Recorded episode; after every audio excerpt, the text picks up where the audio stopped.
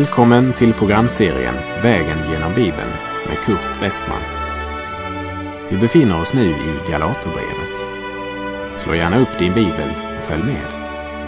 Programmet är producerat av Norea Radio Sverige.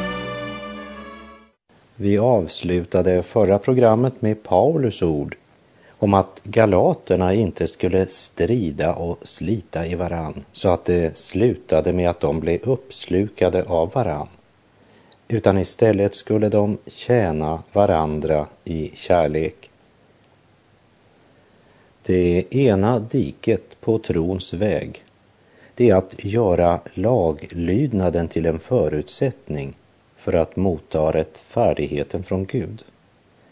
Ett annat dike det är att vara så rädd för laggärningar att man också förnekar trons frukt, det vill säga de goda gärningar om vilka Jesus säger Låt ert ljus lysa inför människorna så att de ser era goda gärningar och prisar er fader i himlen. Och när vi nu kommer till vers 16 i Galaterbrevets femte kapitel så talar Paulus om det som är motsatsen till att vandra på köttets väg. Köttet som antingen satsar på laglydnad eller också på evangelastisk laglöshet. Vi läser Galaterbrevet 5, vers 16. Vad jag vill säga är detta. Vandra i anden så kommer ni inte att göra vad köttet begär. Vad vill det säga att vandra i anden? Det första som är viktigt att nämna här, det är att du får inte låta Satan lura dig att sno det hela upp och ner. För Satan säger, nu måste du verkligen försöka att inte göra det köttet vill då börjar du vandra i anden. Precis som om att vandra i anden eller låta sig ledas av anden skulle vara belöningen för att inte ha gjort det som köttet har lust till. Men det är att förväxla metod och konsekvens. Och den enda rättfärdighet som uppnås på den vägen, det är självrättfärdighet och det leder antingen till självmedlidande eller till självberöm. Att ledas av anden eller vandra i anden är inte en belöning, det är själva metoden. Och det som du upplever så hopplöst är i verkligheten ditt enda hopp. Och här vill jag gå tillbaka och ta ett exempel ifrån vår vandring genom Andra Mosebok. Vi läser Andra Mosebok kapitel 17, verserna 10 till och med 12. Och Josua gjorde som Mose hade sagt honom och gav sig i strid med Amalek. Men Mose, Aron och Hur steg upp överst på höjden. Så länge Mose höll upp sin hand rådde Israel, men när han lät sin hand sjunka rådde Amalek. Och när Mose händer blev tunga tog de en sten och lade under honom och på den satte han sig. Sedan stödde Aron och Hur hans händer, en på vardera sidan. Så höll hans händer sig stadiga till dess solen gick ned.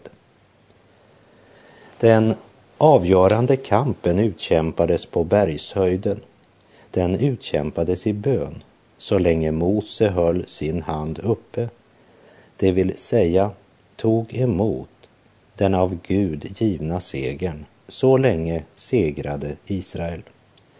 Mose står uppe på höjden, men han står inte tomhänt. Han har Guds stav i sin hand. Och det är viktigt att se att den helige Ande är den ende som kan ge oss seger över köttet. Segern kommer genom att vandra i anden. När vi vandrar oberoende av Gud eller i egen kraft så får Amalek eller köttet lätt makten över oss och besegrar oss. Men så länge Mose höll upp sin hand rådde Israel. Men att vandra i anden är inte en belöning för att du har låtit bli att göra det som köttet har lust till. För om du tänker, nu ska jag försöka låta bli att göra köttets gärningar, då vandrar jag i anden. Det är att förväxla metod med konsekvens. Vandringen i anden är inte en belöning för att du låtit bli att göra köttets gärningar. Att vandra i anden, det är metoden.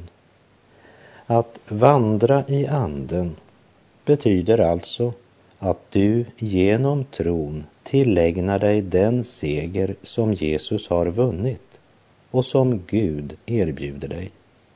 Och Gud vill stadfästa den gåvan i ditt liv. Jesus offrade sig för våra synder för att rädda oss ur den nuvarande onda tidsåldern, som Paulus sa i Galaterbrevets första kapitel. Jesus kommer att segra i ditt liv så långt som du är beroende av honom. Han som genom sin ande bor i ditt hjärta. För då segrar han i dig. Den seger som han redan vunnit över både synd och död och Satan. Om Satan får dig att tro att vandringen i anden är en belöning för att inte göra det köttet vill, så blandar du krav och gåva. Och då blir du upptagen av dig själv istället för av Kristus. Men låt oss här repetera vad Paulus sa i Galaterbrevets fjärde kapitel och lägg nu särskilt märke till orden skulle få. Få lika med gåva. Vi läser Galaterbrevet 4, vers 4 och 5.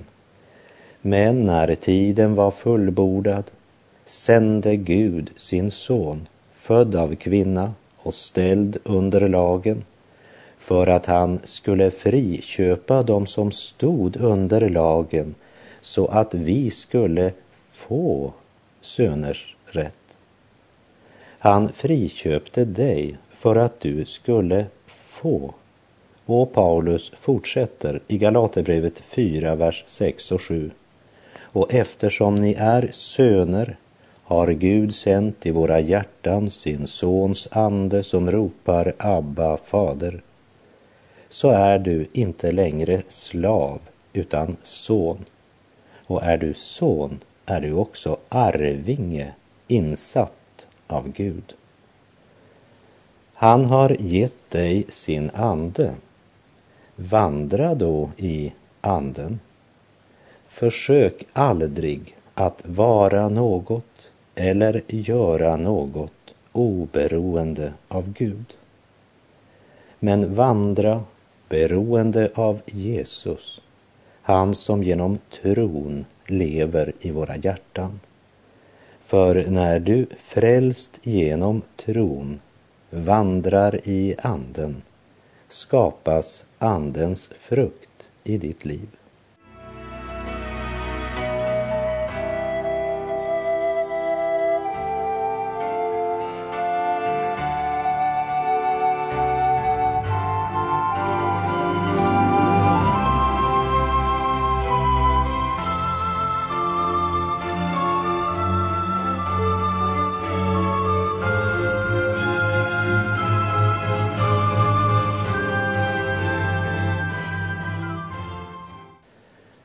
Paulus sa att eh, om vi vandrade i anden så kommer vi inte att göra vad köttet begär. Det vill säga även den frälsta, på nyttfödda människan har ett kött som försöker styra våra handlingar för att försöka göra oss till syndens trälar, vilket vi också blir om vi lever efter köttet. Vi läser Galaterbrevet 5, vers 17. Ty köttet söker det som är emot anden och anden söker det som är emot köttet. De två strider mot varandra för att hindra er att göra det ni vill.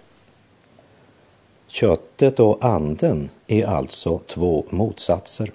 Och när Andra Mosebok kapitel 17 talar om Amalek så är Amalek en bild på just köttet. Amalek, köttet, hindrar oss att vandra med Gud genom livet. Och det är inte tillfälligheter att kampen mot Amalek började först efter att de hade druckit av klippan som blivit slagen. Striden mot Amalek, kampen mot vår egen onda natur, den kommer som ett resultat av att vi har fått en ny natur. Den striden börjar först efter att vi är födda på nytt. Och då är det viktigt för oss att veta att vårt kött motarbetar alla försök som den helige Ande gör på att leda oss till andlig mognad. För köttet är i fiendskap mot anden och anden mot köttet. Och den striden, den pågår så länge vi lever. Som Jesus sa till Nikodemus i Johannes 3, verserna 6 och 7. Det som är fött av köttet är kött och det som är fött av anden är ande. Var inte förvånade över att jag sade att ni måste födas på nytt. Den troende har genom på nytt födelsen fått en ny natur. Men den gamla naturen finns också kvar i honom så länge han lever här i tiden. Och den som säger något annat, han ljuger. Och det är uttryckt så här i Johannes första brev kapitel 1, vers 8. Om vi säger att vi inte har synd bedrar vi oss själva och sanningen finns inte i oss. Vi har två naturer, en gammal och en ny. Köttet är fiende till anden och anden är fiende till köttet. De två ligger alltid i strid med varandra. Många som en gång blev födda på nytt och fick en ny natur gav den nya naturen lite tid och lite näring. Man blev så upptagen av allt möjligt annat och glömde att regelbundet ta tid till Guds ord, stillhet och bön. Och det liv som inte får näring, det dör. Medan självlivet fick sin del av både tid, krafter och pengar. Kroppen fick både frukost, lunch, middag och kvällsfika. Och det måste den ju ha. Men den odödliga själen, ja, den fick bara fem minuter om dagen och ibland inte ens det. Och ändå frågar man sig varför hjärtat känns så kallt och varför tron är så svag. Har du hört om någon skogsarbetare som inte ätit på en hel vecka och sedan sagt jag undrar varför jag orkar så lite. Man drar sådan omsorg för allt det jordiska att man glömmer det eviga. Drar sådan omsorg för kroppen att man glömmer det andliga. Romarbrevet 13, vers 14 säger Nej, ikläd er Herren Jesus Kristus och ha inte sådan omsorg om kroppen att begären väcks till liv. Du har två naturer, men om du lever i synd, inte skyll på din svaga natur. Men fråga dig, vilken av de två naturerna ger du mest tid och mat? Köttets vilja visar sig i det vi kallar egoismen. Och den tänker först på sig själv och söker alltid sitt eget. Men anden som bor i oss går en helt annan väg. För den vill Guds vilja och vår nästas bästa. Den vill bygga Guds rike och inte vårt. Köttet är fiende till anden och anden är fiende till köttet. Och du har båda inneboende i ditt hjärta. Men glöm inte att den ena ska dagligen korsfästas och den andre skall ha livets bröd. Och om det sker börjar anden styra ditt liv.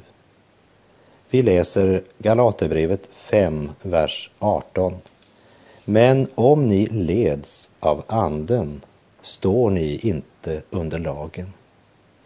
Paulus säger alltså att den som leds av anden vandrar i anden. Han står inte under lagens förbannelse, för han äger genom tron den rättfärdighet som håller måttet inför Gud. Invid din stungna sida Guds lamm mig stilla gör. Där finnes ljuvlig trygghet och intet ont mig stör. Hur fienderna rasa, hur tvivlets vågor gå, den nåd mig sökt och funnit är starkare ändå. I dina vingars skugga, blott där har hjärtat frid. Blott där i din gemenskap jag härdar ut i strid. Du, Herre, vinner seger och fienderna fly. Du bär mitt hjärtas bördor i nåd var morgon ny. Om jag leds av anden står jag inte under lagen.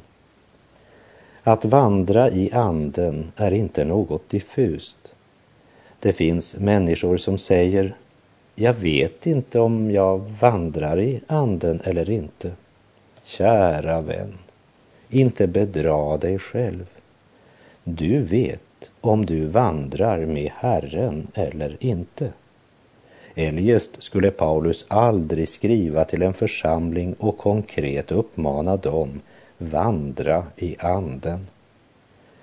Samtidigt säger det oss att det är möjligt att ha en kristen bekännelse utan att vandra i anden. Alltså hålla det för sant att det finns en Gud bekänna honom med munnen men samtidigt leva ett liv som är behärskat av köttet. Och här vill jag än en gång påminna om att så länge vi lever i denna värld så kan vi aldrig undgå att frestas eftersom vi bär på två naturer. Och vår gamla natur är gudsfientlig. Men det är en oerhörd skillnad på frestelse och på slaveri. Även hos den som blivit född på nytt lever köttet också kvar. Och det köttet begär är fiendskap mot Gud. Men den som vandrar i anden kommer inte att göra vad köttet begär. Det säger Guds ord. Och även om man inte kan undgå att uppleva frestelser så är det skillnad på frestelse och slaveri. Men den som vandrar i anden kommer inte att göra vad köttet begär. Och om vi leds av anden står vi inte under lagens förbannelse. Det är viktigt att komma ihåg. I Johannes 6, vers 63 säger Jesus, det är anden som ger liv. Köttet är inte till någon nytta. Det ord som jag har talat till er är ande och liv. Det har genom åren förundrat mig att det är så få bekännare som verkligt är intresserade i Jesu ord, Bibeln. När man säger att man tror på Jesus och Jesus säger det ord som jag har talat är ande och liv.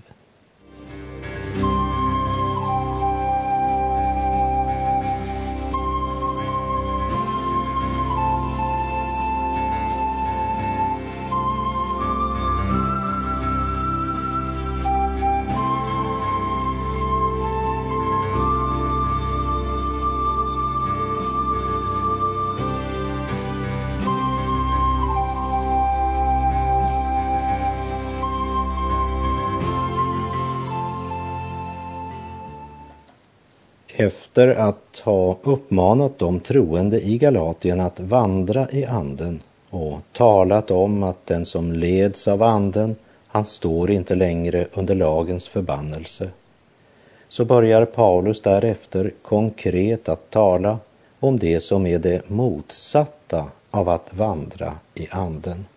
Och han börjar tala om det köttets gärningar som är så uppenbara att man inte ens behöver vara under lagen för att förstå att dessa gärningar är det motsatta av vandring i anden. Galaterbrevet 5, verserna 19 till och med 21. Köttets gärningar är uppenbara.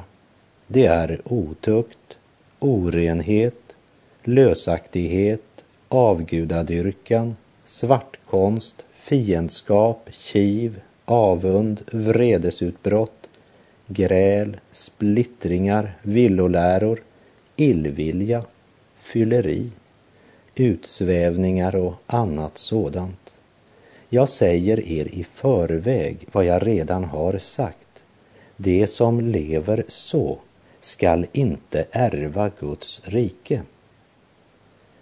Här möter vi en kulram med svarta kulor som representerar sinnliga synder, religiösa synder, sociala synder och personliga synder.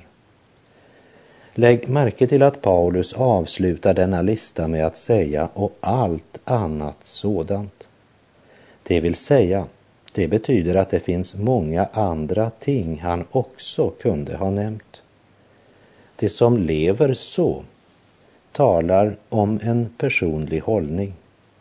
Här handlar det inte om en frestelse och ett fall, men man lever så. I Lukas 15 möter vi berättelsen om den förlorade sonen som vände fadershemmet ryggen och förföll till ett liv i omoral och utsvävningar. Och han hamnade till sist i svinstian. Men han förblev inte där.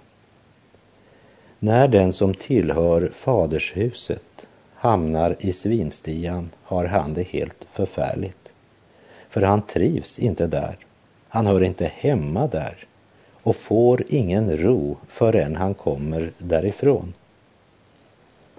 Om du fortsätter att leva i synd är du i en mycket farlig position för det betyder att du inte tillhör fadershuset. Från de paralleller vi har i andra brev som Paulus skrivit ser vi att han har för vana att förmana sina andliga barn att försaka, det vill säga avstå från köttets gärningar. Kanske är det på tiden att vi i den kristna församlingen på nytt får tillbaka försakelsen före trosbekännelsen, så som våra fäder så klart uttalade. Jag försakar idag djävulen och alla hans gärningar. Jag tror på Gud, Fader allsmäktig och så vidare. Paulus säger mycket enkelt och klart att om dessa varningar inte tas allvarligt så blir resultatet andligt skeppsbrott. Vi ska ta tid att läsa Efesebrevet 5, verserna 5 till och med 9. Ni skall veta att ingen otuktig eller oren eller girig, en sådan är en avgudadyrkare, skall ärva Kristi rike Låt ingen bedra er med tomt prat. Allt sådant nedkallar Guds vrede över olydnadens barn. Ha därför ingenting med dem att göra. Ni var en gång mörker, men nu är ni ljus i Herren. Vandra då som ljusets barn, ty ljusets frukt består i allt vad godhet, rättfärdighet, och sanning heter. Efter att Paulus i Galaterbrevet 5, 19-21 har räknat upp en rad synder som han säger är uppenbara, så går han därefter direkt över till att tala om Andens frukt i en troendes liv. Lägg märke till kontrasten, köttets gärningar, andens frukt. Köttets gärningar är vad du gör och de tio buden blev givna för att övervaka och styra köttet. Men det kristna livet ska alltså bära frukt.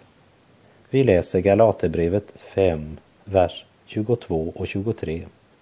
Andens frukt däremot är kärlek, glädje, frid, tålamod, vänlighet, godhet, trohet, mildhet och självbehärskning.